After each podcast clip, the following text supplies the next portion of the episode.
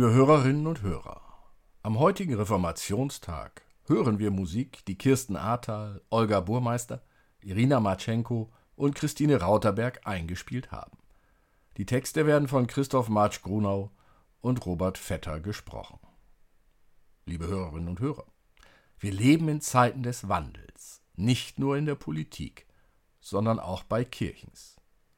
Wie stellen wir uns die kirchliche Zukunft vor? Ändern wir etwas oder lassen wir es? Um Entscheidungen kommen wir nicht herum. So lasst uns Andacht halten im Namen des Vaters und des Sohnes und des Heiligen Geistes. Amen.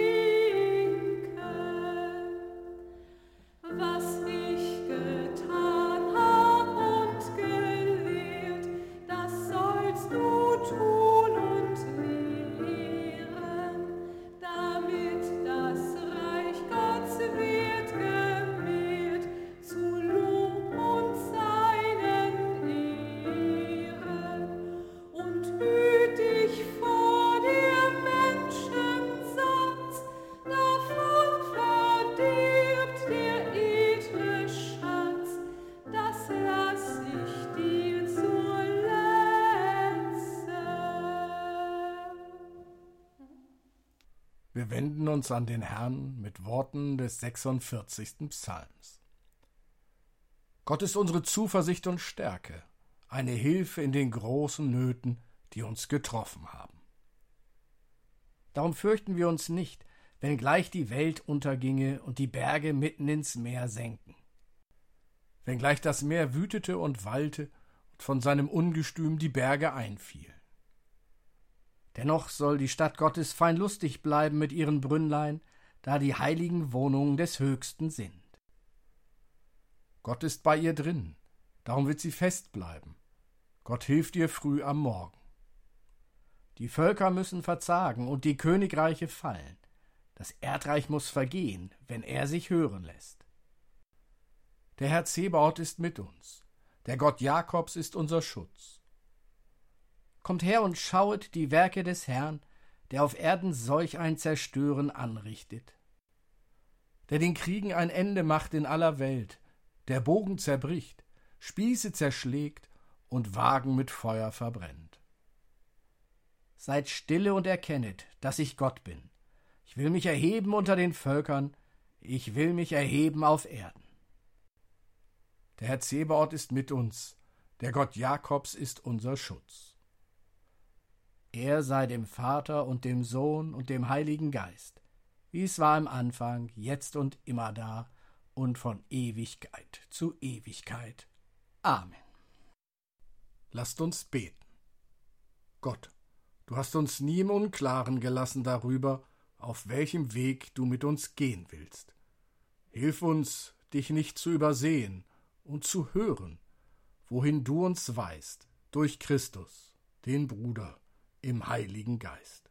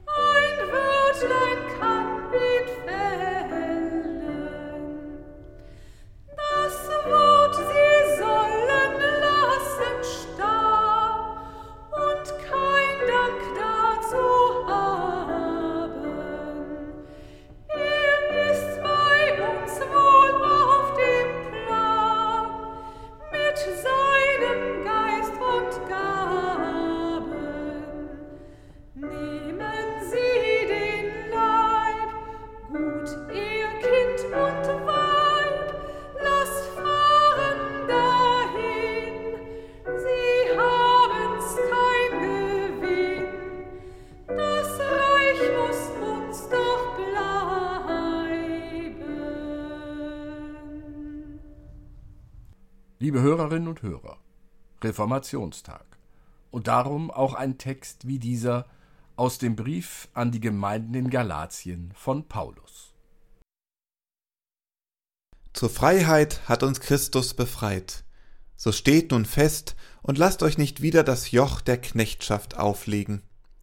Siehe, ich, Paulus, sage euch, wenn ihr euch beschneiden lasst, so wird euch Christus nichts nützen. Ich bezeuge abermals einem jeden, der sich beschneiden lässt, dass er das ganze Gesetz zu tun schuldig ist. Ihr habt Christus verloren, die ihr durch das Gesetz gerecht werden wollt, aus der Gnade seid ihr herausgefallen. Denn wir warten im Geist durch den Glauben auf die Gerechtigkeit, auf die wir hoffen. Denn in Christus Jesus gilt weder Beschneidung noch Unbeschnittensein etwas, sondern der Glaube, der durch die Liebe tätig ist. Liebe Hörerinnen und Hörer, was Paulus hier den Gemeinden in Galatien auf ihre Fragen antwortet, betrifft uns so nicht mehr. Die Frage der Beschneidung, wie sie heute in anderen Religionen noch üblich ist, gibt es im Christentum nicht mehr. Beschneidungen sind also kein Thema für uns. Obwohl, wenn ich es genau überlege, sind nicht inzwischen längst anstatt dieses Brauches andere Beschneidungen entstanden? Wer sich nicht dem Kleidungs- und Lebensstil einer Gruppe anschließt, der wird auch nicht dazugehören. Wer in Geschmacksfragen nicht auf einer Welle liegt, kommt schwer zusammen. Schnell ist man in der Position des Außenseiters oder der Außenseiterin, nur weil anders gedacht oder sich anders gekleidet wird. Und schnell ist die Mehrheit dabei, über die Minderheit herzuziehen. Auch in unseren Gemeinden gab und gibt es vieles, was einengt, was Möglichkeiten beschränkt bzw. Freiheiten beschneidet.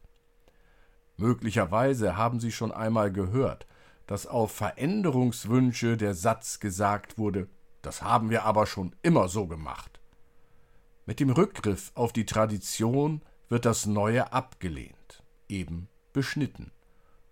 Doch wenn wir ehrlich sind, was an unseren Sonntagsgottesdiensten ist so attraktiv, dass es nicht verändert werden darf? Können wir die Uhrzeit ändern? Können wir auf vertraute Elemente verzichten? Können wir sogenannte alte Zöpfe abschneiden und Neues wachsen lassen? Nicht nur sonntags? Lassen wir den Wind des Wandels wehen? Oder vernageln wir Fenster und Türen? Ist es Zeit für eine Reformation? Oder hängen wir es lieber etwas niedriger und sagen, es ist Zeit für Veränderungen? Obgleich mit einem frischen Anstrich, zwei, drei netten Werbesprüchen und dem einen oder anderen Event allein ist es sicherlich nicht getan. Wenn es Martin Luther nur bei den Fragen rund um den Ablasshandel belassen hätte, dann wäre es mit der Reformation sicher nichts geworden. Doch Martin Luther hat tiefer eingegriffen. Er ist nicht an der Oberfläche geblieben. Er hat versucht, den Glauben wieder zu einer Herzensangelegenheit zu machen. Weg mit den Riten und Gebräuchen, die für die Oberfläche gemacht sind, hin zu Herz und Seele. Darin liegt möglicherweise auch für uns der Schlüssel. Weg von alten Traditionen und hin zu Herz und Seele der Menschen. Werden mit solchen Gedanken heute offene Türen eingerannt? Wollen heute alle Veränderungen? Oder müssen wir aufpassen, dass der Wind der Veränderung nicht gleich alles wegfegt und damit auch das Gute im Alten? Auch Martin Luther hat längst nicht alles, was war, verändert oder gar verworfen aber er hat knallhart seine Position vertreten und versucht, andere Herzen und Seelen von dieser zu überzeugen. Luther war erst einmal ein Außenseiter, weil er anders gedacht hat. Er hat sich quergestellt, er hat sich die Freiheit genommen, die Einschränkungen der Tradition, die Beschneidung des freien Denkens in Frage zu stellen. Er hat für sich in Anspruch genommen, ein freier Herr aller Dinge zu sein und niemandem untertan. Immer noch traut sich die katholische Kirche nicht, den Bann gegen Luther aufzuheben. Die Freiheit der Christenmenschen ist der katholischen Kirche unheimlich. Sie lässt sich weiter von der Tradition in allem beschneiden. Dabei hat diese Freiheit doch noch eine andere Seite. Mit dieser anderen Seite wird die Freiheit erst zur wirklichen Freiheit. Ein Christenmensch ist ein dienstbarer Knecht aller Dinge und jedermann untertan. Hört sich an wie ein Widerspruch? Niemand untertan, allen untertan? Dies kennen aber doch die meisten Menschen. Alle, die schon einmal in einer Beziehung gelebt haben oder noch leben, können diesen scheinbaren Widerspruch nachvollziehen. Wenn zwei Menschen sich lieben und gemeinsam durch das Leben gehen, dann erscheint es so, dass sie auf viele Freiheiten verzichteten. Was gibt es nicht alles für spöttische Aussagen über die Ehe, vorwiegend bei Männern? Die Ringe seien Handschellen und so weiter. Dabei ist es so, dass die sich Liebenden, je mehr sie sich aufeinander einlassen, je länger sie sich binden, umso mehr an Freiheit gewinnen und ungezwungener leben können. Zu einer solchen Freiheit hat Christus uns befreit. Wir dürfen den Wind der Veränderung zulassen, solange wir nur glauben. Christus glauben.